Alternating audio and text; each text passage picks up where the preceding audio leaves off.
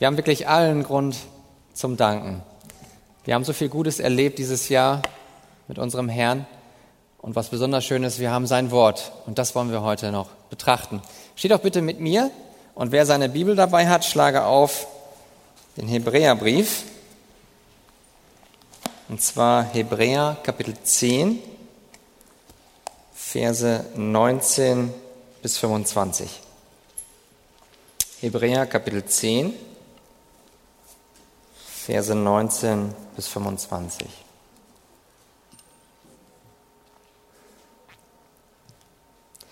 Da wir nun, ihr Brüder, Kraft des Blutes Jesu Freimütigkeit haben zum Eingang in das Heiligtum, den er uns eingeweiht hat als neuen und lebendigen Weg durch den Vorhang hindurch, das heißt durch sein Fleisch. Und da wir einen großen Priester über das Haus Gottes haben, so lasst uns hinzutreten mit wahrhaftigem Herzen, in völliger Gewissheit des Glaubens, durch Besprengung der Herzen, los vom bösen Gewissen und am Leib gewaschen mit reinem Wasser. Lasst uns festhalten am Bekenntnis der Hoffnung, ohne zu wanken, denn er ist treu, der die Verheißung gegeben hat. Und lasst uns aufeinander acht geben, damit wir uns gegenseitig anspornen zur Liebe und zu guten Werken, indem wir unsere eigenen Versammlungen nicht verlassen, wie es einige zu tun pflegen, sondern einander ermutigen. Und das umso mehr, als ihr den Tag herannahen seht. Lasst uns beten. Himmlischer Vater, Herr, ich danke dir. Ich danke dir für dein kostbares Wort. Und ich danke dir, Herr Jesus Christus, dass du für uns tatsächlich diesen Vorhang zerrissen hast, indem du dich selbst hingegeben hast und uns auch heute hier diesen Zugang frei gemacht hast zu Gott dem Vater. Was ist das für ein Geschenk, Herr? Und ich danke dir für einen jeden, der jetzt hier ist. Und ich bitte dich um deinen besonderen Segen für jeden einzelnen Herr. Ich bitte dich, dass du dich in unseren Herzen verherrlichst, dass dein Name groß wird in unseren Herzen, Herr. Darum bitte ich dich, Vater, in Jesu Namen. Amen. Ja, setzt euch gerne. Ja, ich bin wirklich dankbar und erstaunt, dass doch noch so viele den Weg hierher gefunden haben. Das ist nicht selbstverständlich, wenn ich mir das draußen ansehe. Es ist sehr glatt draußen. Zudem ist es der Altjahresgottesdienst. da könnte man ja denken, es gibt vielleicht auch wichtigere Dinge. Aber das soll genau gerade Thema heute sein. Es soll darum gehen, dass wir erkennen, was ist wirklich wichtig, was sind wichtige Termine, die wir, die wir haben und die wir pflegen.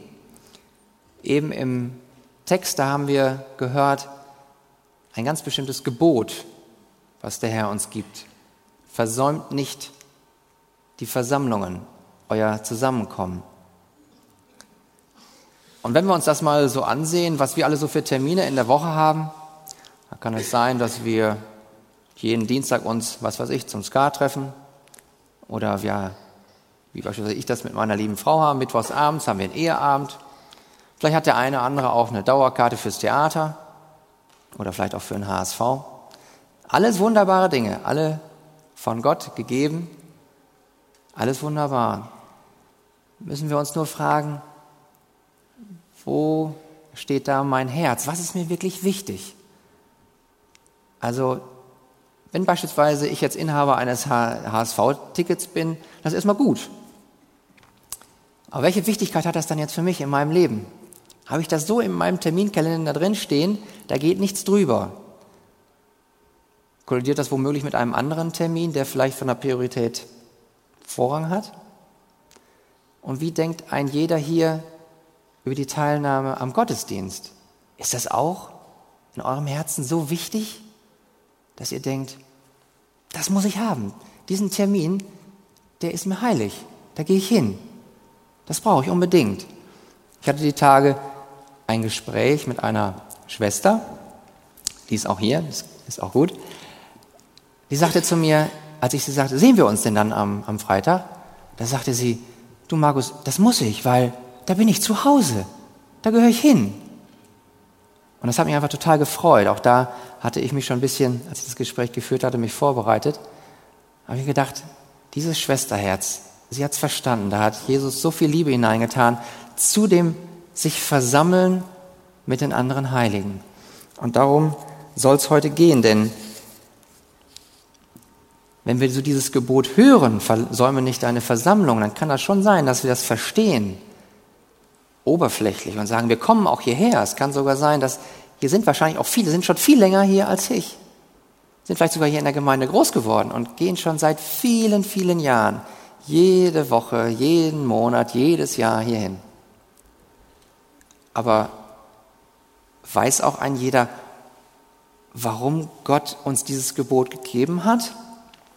Erkennt ein jeder so diese Weisheit und diese Schönheit, was damit verbunden ist? Und genau darum soll es heute gehen. Ich möchte gerne mit euch betrachten den Text und gucken, welche drei Gründe können wir daraus entnehmen, warum das so wichtig ist, dass wir uns versammeln als Gemeinde. Und wenn wir uns diesen Predigtext daraufhin mal genau angucken, dann meine ich, dass Gott uns folgende Botschaft mit auf den Weg gibt. Ich denke, Gottes Botschaft ist durch diese Worte im Hebräerbrief, dass er sagt, ich will, dass du an der Versammlung in der lokalen Gemeinde teilnimmst, weil ich dir begegnen möchte.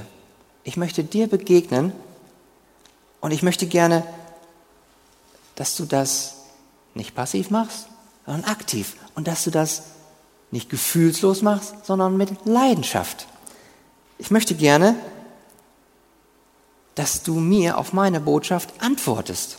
Und ich möchte gerne, dass ihr euch einander erbaut.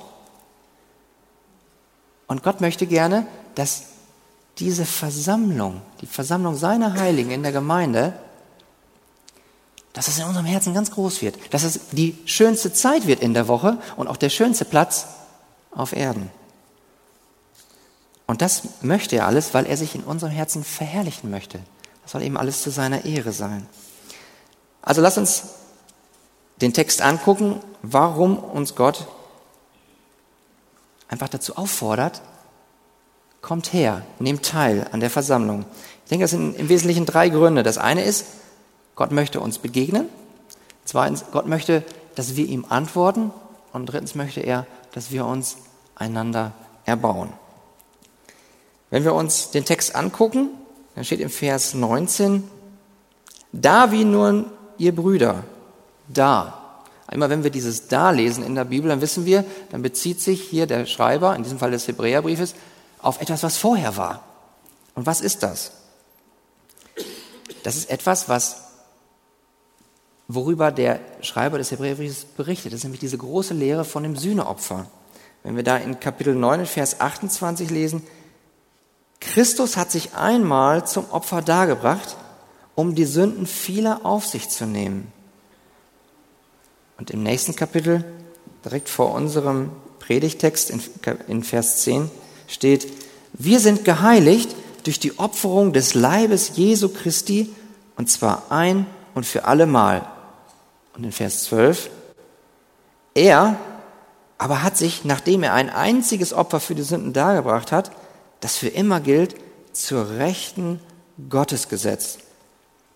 Und deswegen können wir dann jetzt, und das ist dann schon der erste Vers, Vers 19 unseres heutigen Predigtextes, lesen, weil eben unser Herr Jesus Christus sich selbst für uns, die wir an ihn glauben, hingegeben hat, können und dürfen wir Kraft des Blutes Jesu Christi Freimütigkeit haben zum Eingang in das, Heilig, in das Heiligtum. Was ist jetzt dieses Heiligtum? Das ist kein körperliches Heiligtum, sondern das ist Gottes Gegenwart selbst. Und das erinnert uns dann auch, auch im selben Brief, im Hebräerbrief in Kapitel 4, Vers 16, da steht, so lasst uns nun mit Freimütigkeit hinzutreten zum Thron der Gnade, damit wir Barmherzigkeit erlangen und Gnade finden zu seiner rechtzeitigen Hilfe. Und daher ruft uns dann auch Jakobus zu, das kennt ihr auch. Naht euch zu Gott, dann naht er sich zu euch. Die Frage ist jetzt nur, wodurch naht sich Gott zu uns? Und ich denke, das sind im Wesentlichen drei Wege. Der erste Weg ist, wie wir das eben auch gemacht haben. In der Versammlung, in der Gemeinschaft singen wir Loblieder zu Gottes Ehre. Und wenn wir da mal, alle, die noch ihre Bibel aufgeschlagen haben, Kapitel 12, in Kapitel 12, in Versen 22 bis 24. Kapitel 12 im Hebräer, da steht ab Vers 22. Sondern ihr seid gekommen zu dem Berg Zion. Dieses Sondern zeigt schon diesen Gegensatz, ne? Nicht der Berg Sinai mit all den Schrecken und mit dem Terror, der damit verbunden war. Nein, wir sind jetzt am Berg Zion. Zu der Stadt des lebendigen Gottes, dem himmlischen Jerusalem. Und zu Zehntausenden von Engeln, zu der Festversammlung und zu der Gemeinde der Erstgeborenen, die im Himmel angeschrieben sind, und zu Gott, dem Richter, über alle, und zu den Geistern der vollendeten Gerechten und zu Jesus, dem Mittler des neuen Bundes und zu dem Blut der Besprengung, das Besseres redet als das Blut Abels. Können wir uns diese Festversammlung vorstellen? Als wir eben diese drei Lobpreislieder gesungen haben, ist euch da klar, ist uns das wirklich bewusst, dass wir uns da in diese himmlische Festversammlung eingeklinkt haben, dass wir in diesen Lobpreis mit eingestimmt haben?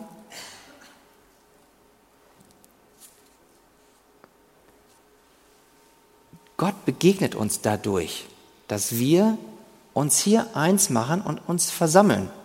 Das ergibt sich schon aus der Natur der Gemeinde als solche. Wir sind die Herausgerufenen, wir sind die Gemeinde. Wo seine Gemeinde, da ist auch der Herr. Und das ist besonders stark, wenn wir uns auch eins machen im Lobpreis.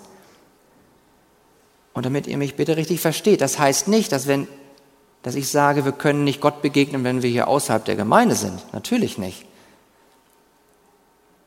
Gott ist allgegenwärtig. Ja? Er hat da keine Größe und er hat auch keine, keine räumliche Dimension. Der ist vielmehr an jeder Stelle des Raumes mit seinem vollen ganzen Wesen. Diese Allgegenwart Gottes, die beschreibt David auch im Psalm 139 ab Vers 7. Wo sollte ich hingehen vor deinen Geist? Und wo sollte ich hinfliehen vor deinem Angesicht? Stiege ich hinauf zum Himmel? So bist du da.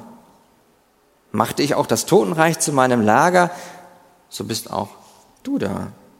Nehme ich Flügel der Morgenröte und ließe mich nieder am äußersten Ende des Meeres, so würde auch dort deine Hand mich führen und deine Rechte mich halten.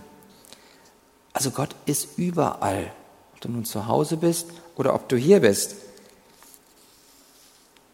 Deswegen sage ich nicht, dass ihr eure geistlichen Disziplinen wie Bibellesen und Gebet zu Hause im stillen Kämmerlein nicht mehr machen sollt. Nein, nein, überhaupt nicht. Wir haben ja sogar aus Psalm 1 kennen wir das. Wir sollen darüber nachsinnen Tag und Nacht. Und das soll ja auch ein Lebensstil sein. Dass wenn wir Gottes Wort lesen und dass wir beten, dass wir mit Gott kommunizieren, das sind so die Mittel, die Gott uns gegeben hat, um in seine Gegenwart zu treten. Das ist wunderbar. Das ist so, sind so wie Kanäle, seiner Gnade, und zwar seiner verändernden Gnade. Wenn wir in der Bibel lesen und wenn wir beten, dann fließt sozusagen durch diese Kanäle, Bibel lesen und beten, die Gnade zu uns und verändert uns in unserem Herzen. Und darum soll es gehen. Deswegen, es bleibt nach wie vor richtig. Lest im Wort Gottes, habt eure persönliche Andachtszeit, betet, es ist wunderbar. Aber das eine, diese persönliche Andachtszeit, das sollst du tun. Aber dich hier versammeln, das sollst du nicht lassen. Denn, denn Gott, der hat ganz besondere Freude, seine Heiligen, wenn sie sich versammeln, ganz besonders zu segnen. Ich habe hier ein Zitat von dem Donald Whitney. Das ist ein Zitat, was wir auch im Mitgliedskurs verlesen. Ich lese euch das mal vor.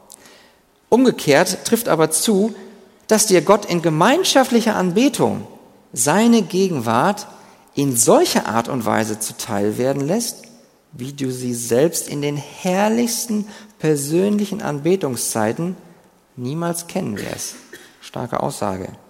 Der Grund dafür liegt darin, dass du nicht nur als Einzelperson ein Tempel Gottes bist, sondern die Bibel weitaus häufiger sagt, dass wir Christen gemeinschaftlich Gottes Tempel sind.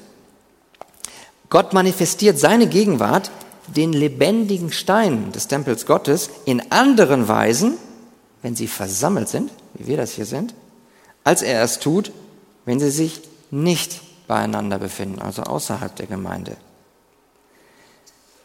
Und können wir uns das nochmal vorstellen, diesen, was wir eben in Kapitel 12 gelesen haben, diese Festversammlung, wer nimmt daran teil? Das sind Zehntausende von Engeln.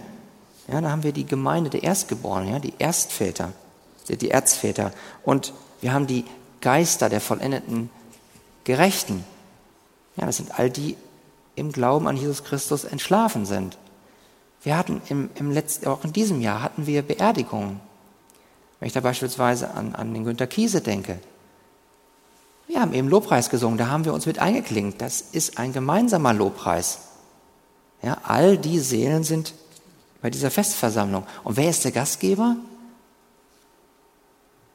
Durch den Mittler, Jesus Christus, dürfen wir Zutritt haben zu Gott dem Vater. Sind wir uns klar, was das für ein Vorrecht ist? Was das für ein Privileg ist? Das heißt also immer dann, wenn wir uns hier in der Arche versammeln, ob das jetzt heute ist oder auch sonst im Gottesdienst, dann sind wir eben Teil dieser himmlischen Realität. Ja, das ist ein gemeinsamer Lobpreis. Das ist die Wahrheit. Ob wir das nun wollen oder nicht wollen, ob wir das fühlen oder nicht fühlen, das ist eine wunderbare objektive Wahrheit. Und wisst ihr was? All die Teilnehmer dieser himmlischen Festversammlung, die sind pünktlich. Lasst uns auch pünktlich sein. Und all diese Teilnehmer dieser himmlischen Festversammlung, die sind vollkommen konzentriert auf Gott. Lass uns das auch sein. Ich meine, das ist, das ist Realität. Die Frage ist immer, ob wir das auch so denken, ob wir uns dessen so bewusst sind. Denken wir jetzt noch vielleicht noch an den leckeren Weihnachtsbraten vom Heiligabend oder du kommst hierher und hast genau den Stuhl gefunden, den du haben wolltest? Was beschäftigt dich wirklich? Meine, Gott ist hier. Das müssen wir uns einfach klar machen. Und weil Gott eben allgegenwärtig ist, ist es auch richtig zu sagen, ja, wie wir es eben gesagt haben, er ist auch zu Hause in meiner persönlichen Andachtszeit und er ist jetzt auch gleichzeitig in der Welt, um möglicherweise nicht zu segnen, sondern um zu strafen. Er ist auch da, um vielleicht nicht zu segnen und nicht um zu strafen, aber auch um zu erhalten. Ja, im Hebräerbrief lesen wir in Kapitel 1, Vers 3, und das sagt der Schreiber des Hebräerbriefes über Gott den Sohn, dass er fortwährend alle Dinge durch das Wort seiner Kraft trägt. Ich meine, selbst dieses, diese Kanzel hier, die würde in alle Moleküle zerfallen, wenn Gott seine gnädige Hand wegziehen würde. Aber wisst ihr, was besonders segnend ist, dass Gott euch, wo wir uns hier versammeln, ganz besonders segnen möchte, weil wir uns als Gemeinde, als die Herausgerufenen versammeln. Und David sagt uns das auch nochmal im Psalm 16, Vers 11. Wie wunderbar das ist. Vor deinem Angesicht sind Freuden in Fülle, liebliches Wesen zu deiner Rechten ewiglich. Ja, da beschreibt David diese besondere, segnende Gegenwart Gottes. Das ist also soweit der erste Weg. Wir versammeln uns als Gemeinde auch im Lobpreis und dadurch begegnen Gott uns. Der zweite Weg ist die Wortverkündigung. Und das ist sogar der vorrangige Weg. Das ist nicht der Lobpreis, sondern die Verkündigung des Wortes Gottes ist der vorrangige Weg, durch den Gott uns begegnet. Wenn ihr gerade aufgepasst habt, ich habe nicht gesagt, dass wir durch die Wortverkündigung etwas über Gott lernen. Natürlich, das tun wir auch. Aber ich habe gesagt, dass Gott uns begegnet. Und, und, und woran liegt das? Das ist Gottes Wort. Das habt ihr bestimmt schon häufig von hier oben gehört, aber ist uns das wirklich klar? Das ist Gottes Wort. Und einige, auch die ich hier sehe, nehmen an der Gemeinde Bibelschule teil. Was steht da im 2. Timotheus Kapitel 3, Vers 16? Alle Schrift ist von Gott eingegeben und nützlich zur Belehrung, zur Überführung, zur Zurechtweisung und zur Erziehung in der Gerechtigkeit. Ja? Alle Worte hier, die sind von Gott eingegeben. Im Griechischen steht da Theopneustos. Das heißt, von Gott ausgehaucht. Ist uns das klar, dass jedes Wort aus diesem heiligen Mund Gottes kommt? Und dadurch begegnet er uns. Paulus sagt uns im ersten Korintherbrief, das ist in Kapitel 10, Vers 11, alle diese Dinge wurden zur Warnung für uns aufgeschrieben, auf das, die das Ende der Weltzeiten gekommen ist. Ja, Gott gibt uns hier das zur Warnung im Sinne von Belehrung und Ermahnung. Aber diese Worte Gottes sind für uns, das steht da ausdrücklich, für uns. Und sind wir uns darüber im Klaren, dass als Gott diese Worte hat aufschreiben lassen, da hat er nicht nur diese ursprünglichen Empfänger und Hörer des Hebräerbriefes im Sinn, nein, da hat er auch dich und mich im Sinn. Und zwar die ganze Arche-Gemeinde. Und so spricht die Bibel über sich selbst an vielen, vielen Stellen. Es gibt noch eine weitere, auch hier im Hebräer. Im Hebräer Kapitel 3, Verse 7 bis 8, da steht, hört mal genau zu, darum, wie der Heilige Geist spricht. Und jetzt zitiert er Psalm 95. Heute, wenn ihr seine Stimme hört, so verstockt eure Herzen nicht, wie in der Auflehnung am Tag der Versuchung in der Wüste. Ja, also der Autor des Hebräerbriefes zitiert hier Psalm 95. Und er sagt, darum, wie der Heilige Geist spricht. Acht mal auf die Grammatik. Das ist Präsens. Der Heilige Geist spricht. Ja, da steht nicht, der Heilige Geist hat gesprochen oder der Heilige Geist sagte oder David sagte. Nein. Was lernen wir dadurch? Wir lernen dadurch, dass Gott diese Worte nicht nur gesprochen hat zu den ursprünglichen Empfängern des Hebräerbriefes, dass er die auch nicht nur gesprochen hat zu den Lesern des Psalms 95 und dass er die drittens auch nicht nur gesprochen hat zu den Versammelten da in der Wüste, sondern viertens, und darauf kommt es an, dass er das auch heute zu mir und zu dir sagt. Der Heilige Geist spricht heute, wenn ihr seine Stimme hört, so verstockt eure Herzen nicht, wie in der Auflehnung am Tag der Versuchung in der Wüste. Gott spricht jedes Mal zu dir, zu mir, wenn wir hier sein Wort lesen oder wenn das Wort gepredigt wird. Er begegnet uns in seinem, durch sein Wort. Und Gott gibt uns eben auch sein Wort, damit unser Sinn verändert wird, unsere Gesinnung, aber auch unser Herz. Ja, damit wir Einsicht gewinnen und zu Gott umkehren. Und letztlich, ich bin hier nur ein ganz schwaches Instrument. Und ich denke, da werden sich alle meine Brüder, die das Wort verkündigen, anschließen. Aber es hat Gott gefallen, solche schwachen Instrumente zu nutzen. Und es hat ihm auch gefallen, das Wort zu nehmen, um sich zu offenbaren. Aber das ist letztlich Gott selbst, der, wenn wir aus der Bibel lesen, das ist Gottes Wort, das ist nicht mein Wort, das ist sein Wort. Und ist das in etwa so, als wenn er sagen würde, dieses geprägte Wort ist mein Wort, was ich durch den Prediger sage. Und dieses Wort hat mit dir zu tun. Haben wir wirklich dieses Bewusstsein?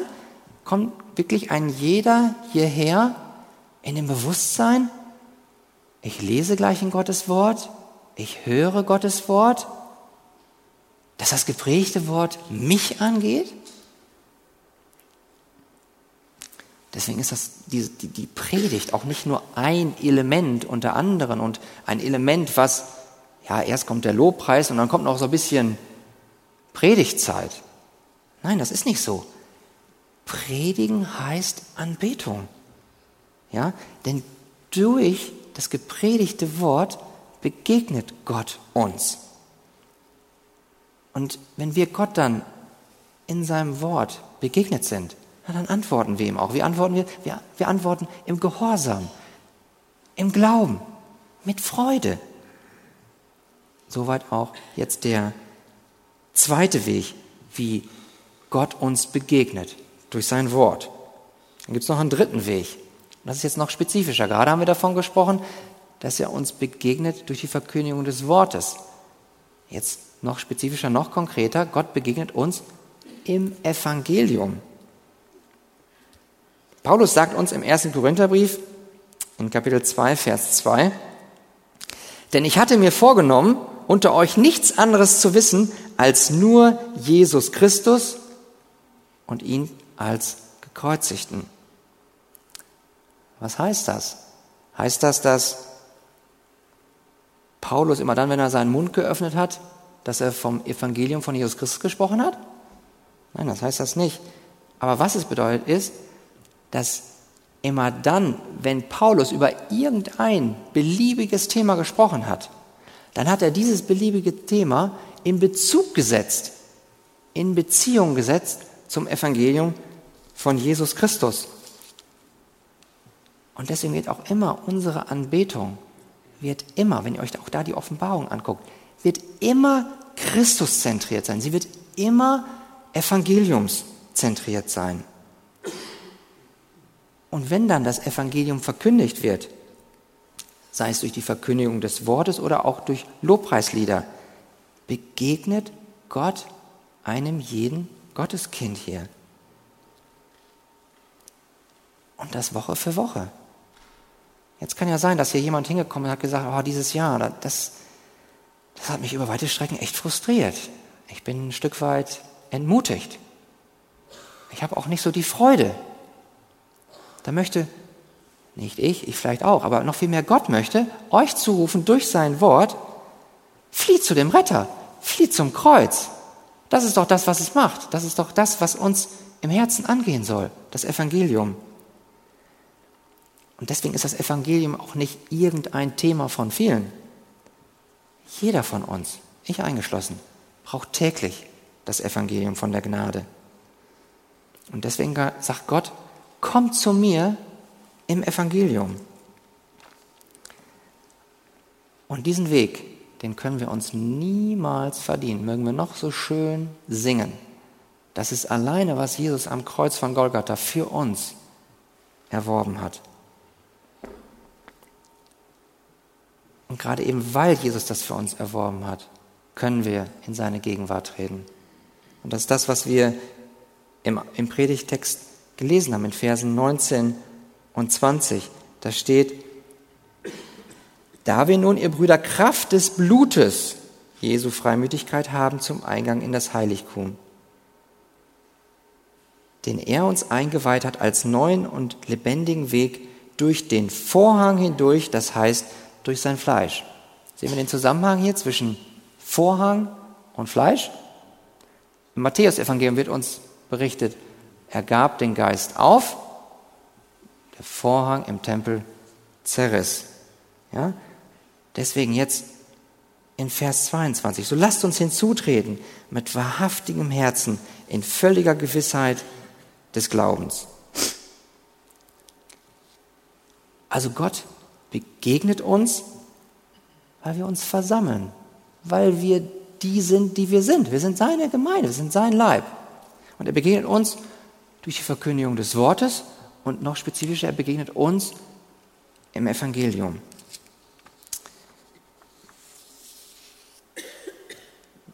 Was sollen wir denn darauf tun? Wie sollen wir denn darauf reagieren? Als Teilnehmer dieser Versammlung. Wir sollen antworten. Wir versammeln uns hier um das Wort Gottes, um zu antworten. Und da sage ich, dass jede wahre Anbetung eine Antwort zu Gott ist. Das heißt, also auch wenn wir Lobpreislieder singen, dann ist das nur eine Antwort auf das, was Gott in unseren Herzen zuvor über sich selbst, über sein Wesen, über seine Gnade offenbart hat. Und da ist der Lobpreis auch nichts Formales oder, oder, oder Oberflächliches. Lass uns mal hören, was Jesus gesagt hat im Matthäus-Evangelium. Jesus hat nämlich die Pharisäer gerügt, indem er die Worte Jesaja zitierte. Ihr Heuchler, treffend hat Jesaja von euch geweissagt, wenn er spricht, dieses Volk naht sich zu mir mit seinem Mund und ehrt mich mit den Lippen, aber ihr Herz ist fern von mir. Ja, also so reine Lippenlobpreis. Der ist Oberfläche, den können wir uns wirklich sparen. Und wenn du hier bist oder sonst schon da gewesen bist und hast gesungen, nur weil um dich herum gesungen wird, dann frag dich mal, was da in deinem, in deinem Herzen los ist. Ich sage damit nicht, dass hier jeder stehen muss und die heiligen Hände heben muss. Das ist biblisch, wenn wir heilige Hände heben beim Lobpreis. Das ist schön. Aber das kann auch jemand tun, ist im Herzen gar nicht dabei. Es kann auch jemand, der hier einfach nur still steht, aber im Herzen hüpft das Herz für Jesus Christus. Das ist wunderbar. Aber lasst uns niemanden verurteilen, der trotzdem die Hände hebt und mit Freude dabei ist. Das heißt also, wenn wir wirklich uns im Herzen Gottes Wahrheit, sein Evangelium groß machen, dann hüpft unser Herz und dann machen wir, natürlich bewirkt durch den Heiligen Geist, dann wird Jesus eben in unserem Herzen groß, seine, seine Majestät. Jetzt bitte ich euch aber eins, dass ihr nicht denkt, dass ein solcher Lobpreis euch in die Gegenwart Gottes bringt. Das könnte man noch denken. Habt ihr das vielleicht schon mal gedacht? Wenn ich noch richtig Lobpreis singe, dann bringt mich das in die Gegenwart Gottes. Kann ja sogar sein, dass du sagst, Mensch, ich habe mich heute verfehlt, aber wenn ich jetzt nur richtig gut den Herrn preise, dann wird sich der Himmel öffnen und dann habe ich den Zugang frei zu Gott dem Vater. Wisst ihr, was das ist? Das ist Gesetzlichkeit. Dann versuche ich, mir was zu verdienen. Dann nehme ich diesen wunderbaren Lobpreis als Mittel, um mir den Zugang zum Vater zu verdienen. Und das geht nicht.